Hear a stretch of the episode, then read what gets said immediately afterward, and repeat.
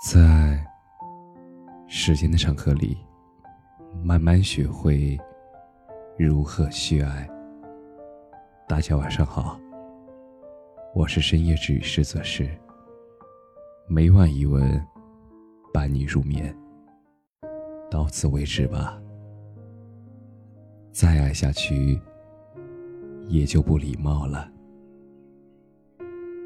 今天突然想起电视剧《流金岁月》里的一个片段，是王永正问戴倩：“为什么不尝试和叶谨言在一起？”戴倩她出国多年，可是，一听叶谨言的公司遇到麻烦，她马上就回国加入叶谨言的公司，像当年一样毫无条件的支持他。明眼人都看得出来，戴倩对叶谨言的情谊。一直很深。他们不仅仅是故交故友，但是这么多年，他都只是以朋友的身份远远的、默默的看着他。他进退有度，不靠得太近，也不刻意打扰。面对王永正的问题，问他为什么既然喜欢，可是却不争取。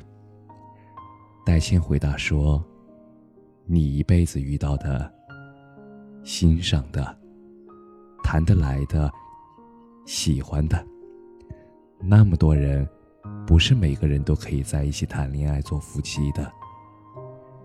有的做了朋友，有的做了同事，有的过了很多年才能见一面。姻缘不一样。”关系就不一样，享受就好了。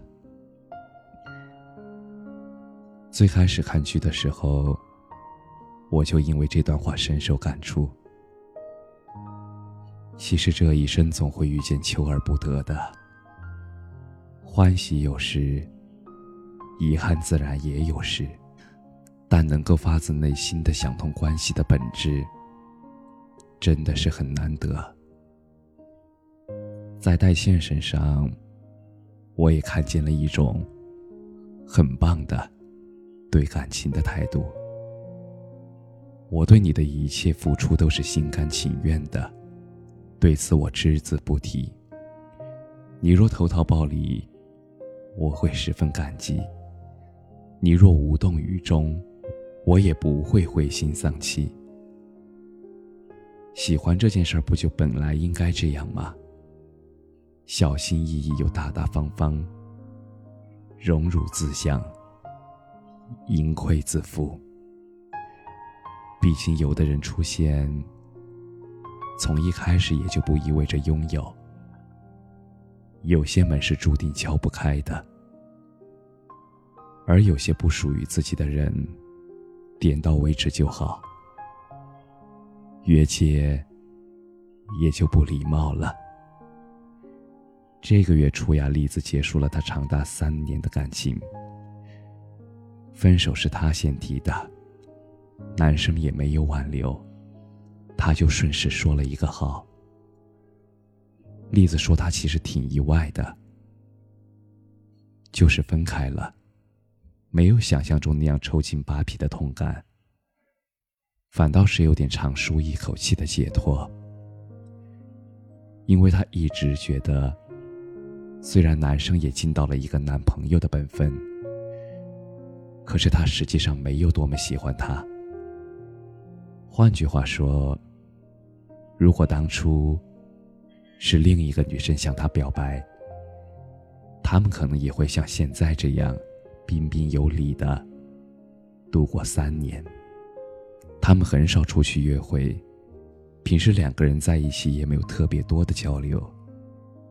男生喜欢打游戏，一下班，他就沉迷在自己的世界里。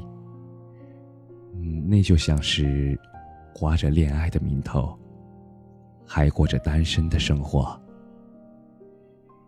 其实，栗子提分手之前，她还满心欢喜的和男朋友讨论过以后的问题。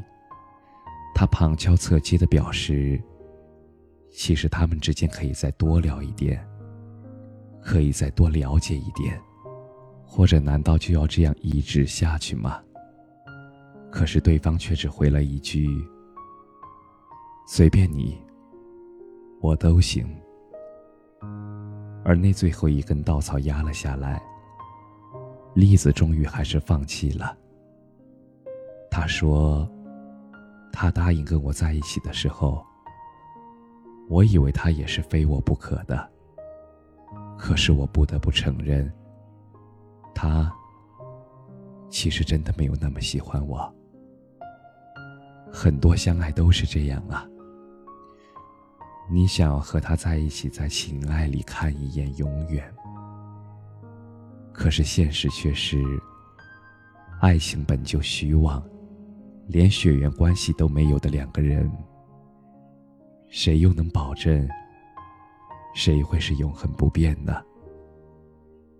唯一可以相信的是，也许不会有人永远爱你，但永远。会有人爱着你。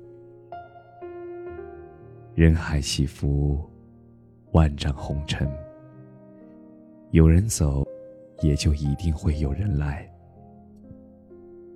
我们总要面对很多失去和不可得，像那把断在锁孔里的钥匙，像那杯失手被打翻的牛奶，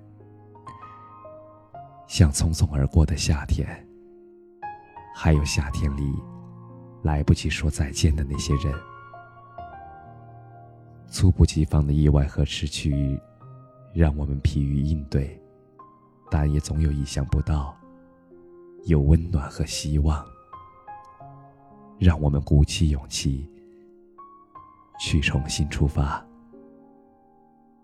傍晚缓缓落山的夕阳，夜幕降临。霓虹闪烁的城市，川流不息的人群。人群里，随处可见的烟火气。而这些平凡渺小却温馨真实的琐碎，都会在不知不觉中，慢慢治愈和鼓励我们，让我们在爱恨纠葛之外。还拥有很多盛大和灿烂。